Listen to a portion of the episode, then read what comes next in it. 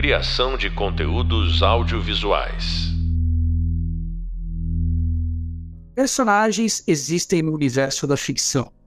No entanto, somos todos os protagonistas de nossas próprias vidas. E nela, encontramos antagonistas, coadjuvantes e figurantes. Todos reais, todos palpáveis. Sendo assim, um personagem precisa de elementos reais para criar uma conexão com o espectador, seja empatia, raiva ou indiferença. Olá para todos, quem fala aqui é o professor José Vicente, da disciplina de escrita criativa, e o tema do podcast de hoje é Conhecendo os Personagens. Embora essa pós-graduação apresente um curso especializado em séries, coordenado pelo professor doutor José Roberto Nefa Sadek, eu gostaria de iniciar esta análise falando sobre Game of Thrones. Ao longo das oito temporadas, somos apresentados a inúmeros personagens, tramas e conflitos. Algumas estão lá desde o começo, outras têm início já com a série em andamento, outras terminam antes do episódio final e outras se concluem com a série. Ainda assim, existe um único protagonista e um único antagonista. Isso, claro, analisando a série como um todo, não temporada a temporada é chegado o momento de conhecer os personagens individualmente. Como resumo, encontramos quatro nomes de extrema importância: Jon Snow, Cersei Lannister, Daenerys Targaryen e o Rei da Noite, que é o Rei dos White Walkers. De início, podemos afirmar que os, que os White Walkers, juntos com seu líder, representam um problema externo, algo como uma doença, uma epidemia ou um acaso. Embora possuam, embora possuam o poder de destruir o mundo, eles não fazem parte da narrativa principal, que é bastante simples. Quem vai assumir o trono e por quê? Sendo assim, eles não representam o antagonismo principal. Cersei Lannister é naturalmente antagonista. Do início ao fim, todas as suas ações miram assumir o trono, independente das consequências. Ela mantém suas convicções até a morte e não atravessa uma jornada de mudança. Dito isso, possui todas as características de um antagonista. O que nos leva a Jon Snow e Daenerys Targaryen? Qual dos dois é o protagonista? A resposta é Jon Snow. É ele que, ao final, abre mão de tudo em prol da sociedade. Ele mata Daenerys, seu grande amor, para restabelecer a ordem no reino e ao final não recebe nada em troca. Típica virtude de um protagonista. Obviamente, sendo uma série que ficou no ar por oito temporadas, muitas liberdades podem ser tomadas. O protagonista da primeira temporada, por exemplo, é Ned Stark. O antagonista, Joffrey Baratheon. No entanto, ao se analisar uma obra, é necessário enxergar a narrativa como um todo, o arco completo. Conhecendo os conceitos, é possível identificar cada um dos personagens e suas funções. Com raras exceções, toda obra de dramaturgia possui um único protagonista, um único antagonista e um conflito principal entre os dois. Vamos a um exemplo de longa-metragem: It, a cores. O antagonista é o palhaço, obviamente, mas o grupo principal é formado por sete integrantes, cada um com sua narrativa, conflitos e incertezas.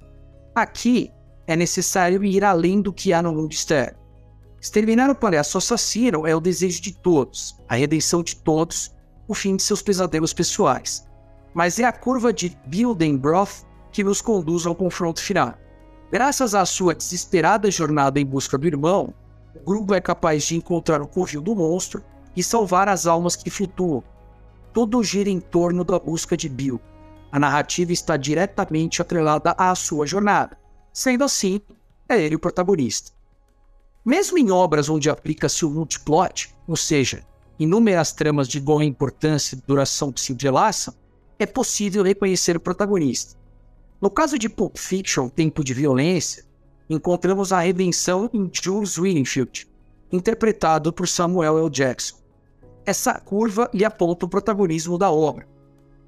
Também quando temos uma espécie de protagonismo duplo dois personagens com o mesmo tempo de tela, mesma força de ação e igualdade de importância narrativa, um deles irá se sobressair na questão do protagonismo como exemplo.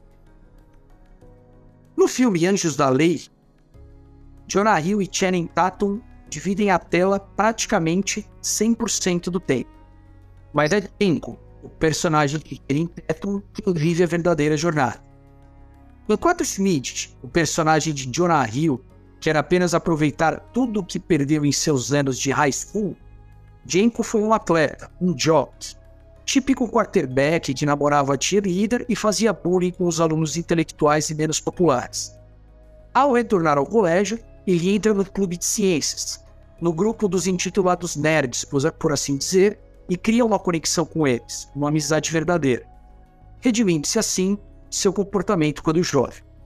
Não só ele e seu parceiro conseguem resolver o problema do tráfico de drogas, como Jenko termina o filme com uma diferente concepção de mundo, se reconstruindo como ser humano. Jornada do protagonista definida. Alguns cineastas gostam de, de, testar os pontos de transição e brincar com as regras principais. Um exemplo bastante evidente dá-se nos irmãos Joe e Ethan Coen. No filme onde os fracos não têm vez, a proposta vai ao extremo. Não existe clímax. Protagonista e antagonista nem mesmo se cruzam durante a narrativa. De início, tendemos a entender que o protagonista é Lewin Moss, interpretado por Josh Brolin. De fato, ele tem um embate com o antagonista Anton Chigurh, Javier Bardem, mas acaba sendo assassinado posteriormente por um grupo de traficantes mexicanos. Mas Lewin não é o protagonista. Ele possui um objetivo inicial, mantém esse objetivo e acaba, por mero acaso, morto. Não são características de um protagonista. O protagonista é o Edson Bell, Tommy Lee Jones, o xerife de uma diferente geração que admite não compreender o mundo moderno, não compreende as pessoas, suas ações e objetivos. Sua jornada de aceitação e desistência o define como protagonista, e ele nem mesmo cruza com Shigur. No caso de Babel, a dificuldade dá-se tanto na protagonista quanto no antagonista. Narrativas multiplot são mesmo complicadas de analisar, mas nesse caso a tarefa vai além. Isso porque o antagonista é abstrato, não um ser ou um elemento físico e concreto. O antagonista é a incomunicabilidade. O filme não se chama Babel por acaso. Tudo está conectado à história da Torre de Babel e o surgimento da incompreensão entre os seres humanos. No filme, estamos em 2007, vivendo em meio ao auge da tecnologia e nós seres humanos simplesmente não compreendemos uns aos outros. Toda a narrativa gira em torno disso seja em comunicabilidade linguística, étnica, social, geográfica, etc. A protagonista, no caso, Sim Amélia, personagem interpretada por Adriana Barras. Ela é mais que um personagem. É uma representação de toda uma classe social que nasce sem privilégios, vive uma jornada de luta, responsabilidade, papéis diversos e, após uma tentativa de felicidade, perde um pouco que tem por conta de não ter um valor mediante uma sociedade predatória e exclusiva. Tendo analisado agora os principais pontos para se reconhecer protagonista, antagonista e conflito, vamos ao perfil dos personagens. O perfil de personagem é uma prática recorrentemente utilizada em editais, apresentação de projetos em produtoras, em pitchings e rodadas de negócios ela demanda um aprofundamento nas características físicas e psicológicas de todos os personagens relevantes, muitas vezes descritos brevemente nas linhas de um roteiro. Primeiro, obviamente, é necessário dar um nome completo ao personagem. O sobrenome pode, muitas vezes, ajudar a definir a ascendência do personagem. Esse elemento, no entanto, não é utilizado em todos os casos. Então inicia-se o processo. Normalmente, as primeiras informações são físicas, etnia, idade, local de nascimento, orientação sexual, características físicas e a maneira como se veste.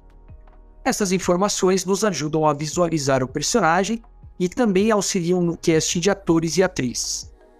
Cada um dos itens demanda um elemento importante. 1. Um, etnia. Como o personagem é visto pela sociedade? A etnia pode intensificar elementos como preconceito racial, xenofobia, exclusão, entre tantos outros. 2. Idade. Qual a idade do personagem? Quando ele nasceu? Em que contexto político e social? A idade cria abismos entre gerações. Falta de comunicação, diferentes linhas de pensamentos sociais e políticos, incompreensão, dificuldade de adaptação, entre tantos outros. 3. local de nascimento, onde ele nasceu e onde se passa a narrativa. Caso o personagem tenha nascido em um local, em um local diferente onde vive, isso pode causar dificuldades de adaptação político, social, cultural, etc. Esses elementos, no entanto, não servem apenas para grandes distâncias geográficas. Por exemplo, como é visto alguém que nasceu na periferia em meio a uma universidade particular? Nos dois casos citados, pode existir uma intensificação no quesito preconceito, exclusão, entre tantos outros. 4. Orientação sexual. Aqui, não nos atemos a masculino, feminino, heterossexual, homossexual. A arte existe para quebrar as barreiras do preconceito. Por isso, primeiramente, é necessário conhecer a fundo as terminologias utilizadas, tanto por conhecimento, tanto quanto para evitar exclusão e falta de representatividade. Isso vale tanto deixar claro a diferença de nome de nascimento e nome social, no caso de um personagem trans, tanto quanto identificar e conhecer a diferença entre heterossexual e heterossexual cis.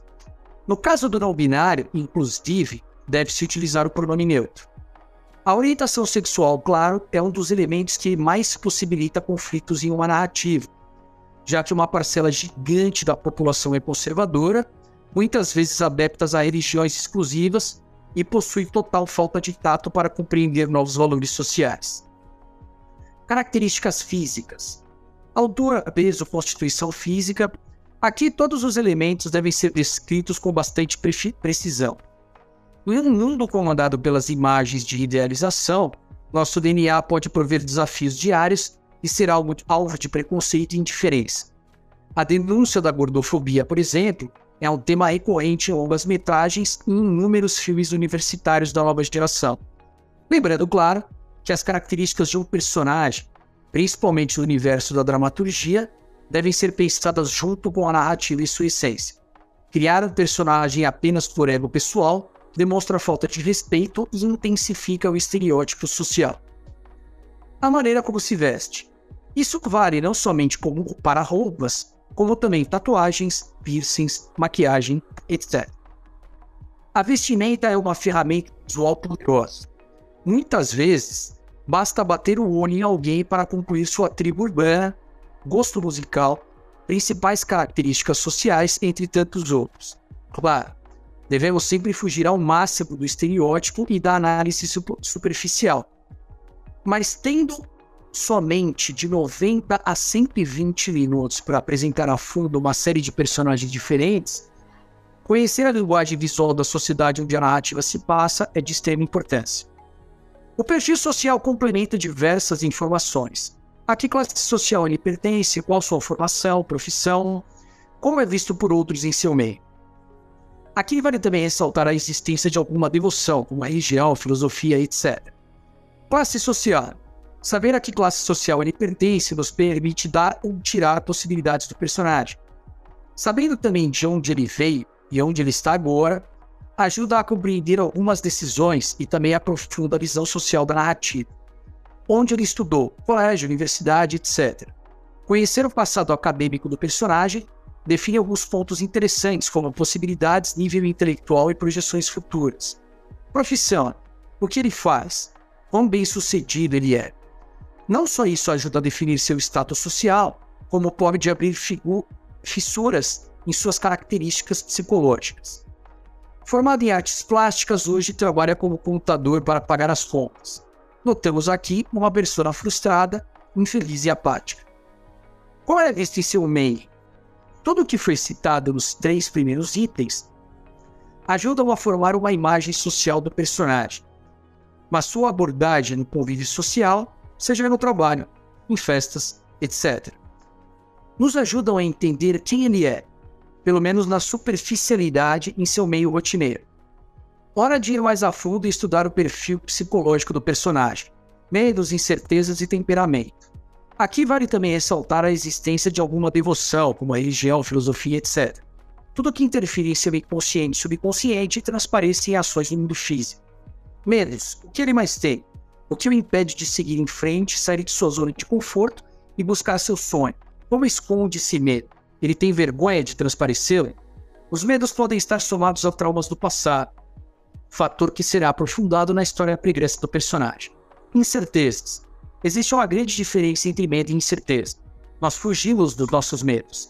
A incerteza, no entanto, aparece em decisões que tememos que tomamos no dia a dia. Isso vai funcionar? Eu fiz corretamente? É isso que eu quero? Quanto dessa hesitação impede o personagem de confrontar com clareza os obstáculos que irão surgir? Temperamento. Intempestivo, introspectivo, passional. Quem é esse personagem?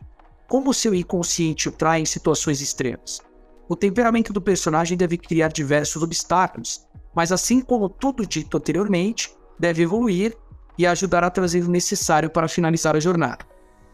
Sua maior vergonha pode ser seu maior dom. Um caso claro ocorre no filme O Sexto Sentido. De início, o garoto Corsia, interpretado por Haley Joel Osment, entende que enxergar fantasmas é uma maldição. Ao perceber que ele pode agir como guia espiritual e ajudá-los a seguir para o além, ele nota que, na verdade, possui um dom. Devoção. O excesso de disciplina e de regras breca a espontaneidade. Personagens devotos, seja no âmbito da religião, filosofia, ciência ou até no meio militar, são ilimitados a seguir e respeitar regras, muitas vezes sem possibilidade de questioná-las. Isso cria um ambiente de conflitos e possibilidades narrativas que irão levar o personagem a testar seus limites. Surge então a motivação. O que o leva a sair de sua zona de conforto?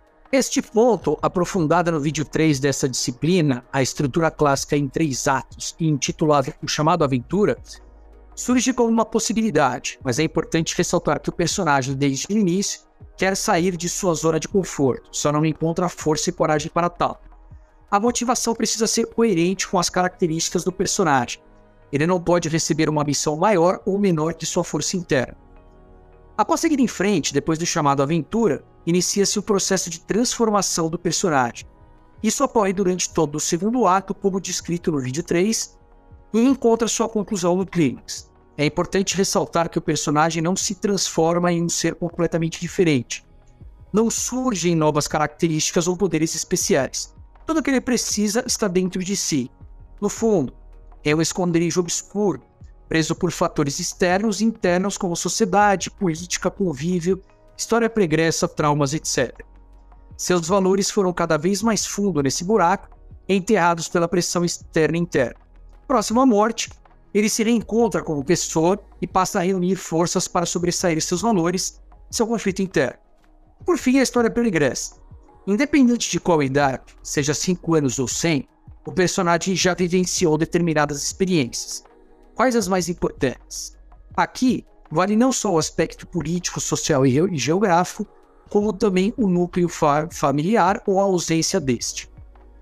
Toda família possui regras, certezas e uma maneira pessoal de educar os filhos. Quanto isso interferiu na vida do personagem, seja no positivo ou no negativo? Quanto de sua personalidade está imposta por este núcleo familiar? Quanto de sua liberdade na formação de um ser pensante foi interrompida por esse núcleo? Mesmo que nem todas essas informações fiquem 100% claras no roteiro, conhecer os personagens ajuda a compreender o seu lugar na narrativa e provém ao ator atriz uma possibilidade de se conectar com eles e extrair uma figura factível. Afinal, um personagem, embora fictício, é um ser humano como nós, em toda sua complexidade, vícios e virtudes. Criar personagens é uma tarefa complicada. Estamos dando vida a algo que surge de nosso subconsciente. Ou seja, um personagem é uma faceta de nós mesmos. Sendo assim, a arte nos dá a possibilidade de expressar nossos maiores medos, vergonhas e desejos sombrios na forma de figuras ficcionais, que falam, interagem e tomam decisões. É necessário conhecer um personagem para compreender seus desejos. Construir personagens é, no fundo, um estudo de si mesmo. No Rabi Leitura, capítulo 4, os desejos e o subconsciente dos personagens surgem na forma de diálogos, complementando o que foi abordado neste podcast. Criação de conteúdos audiovisuais.